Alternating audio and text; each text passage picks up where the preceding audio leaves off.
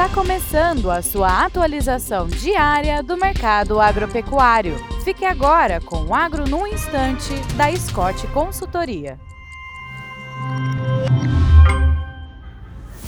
Olá, estamos aqui para mais um Agro no Instante. Meu nome é Alcides Torres, eu sou engenheiro agrônomo e analista de mercado da Scott Consultoria. Nós recebemos um, uma pergunta de um dos nossos ouvintes é, uma vez que a, a cotação da roupa do boi gordo parou de cair, aparentemente, pelo menos durante essa semana, isso significa que a oferta de vacas para abate diminuiu?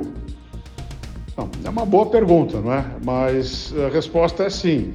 Uh, a oferta de vacas uh, diminuiu, uh, e assim como também a de bovinos machos, né? O boi gordo.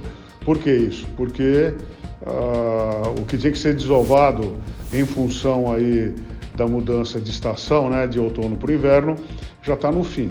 Mas nós estamos num ciclo de baixa de preço e a, e a sobreoferta de, de matrizes para abate deve continuar ao longo do ano e também ao ano que vem, é, comparando com aqueles anos anteriores, onde a cotação da roupa do boi gordo estava com preços altos, ou seja, a queda ela é, ela é relativa a esses anos de preços bons e a oferta e, a, e o aumento da oferta de, de o aumento da participação de fêmeas no abate de bovinos eh, também é maior relativo a, ao ciclo de alta de preços.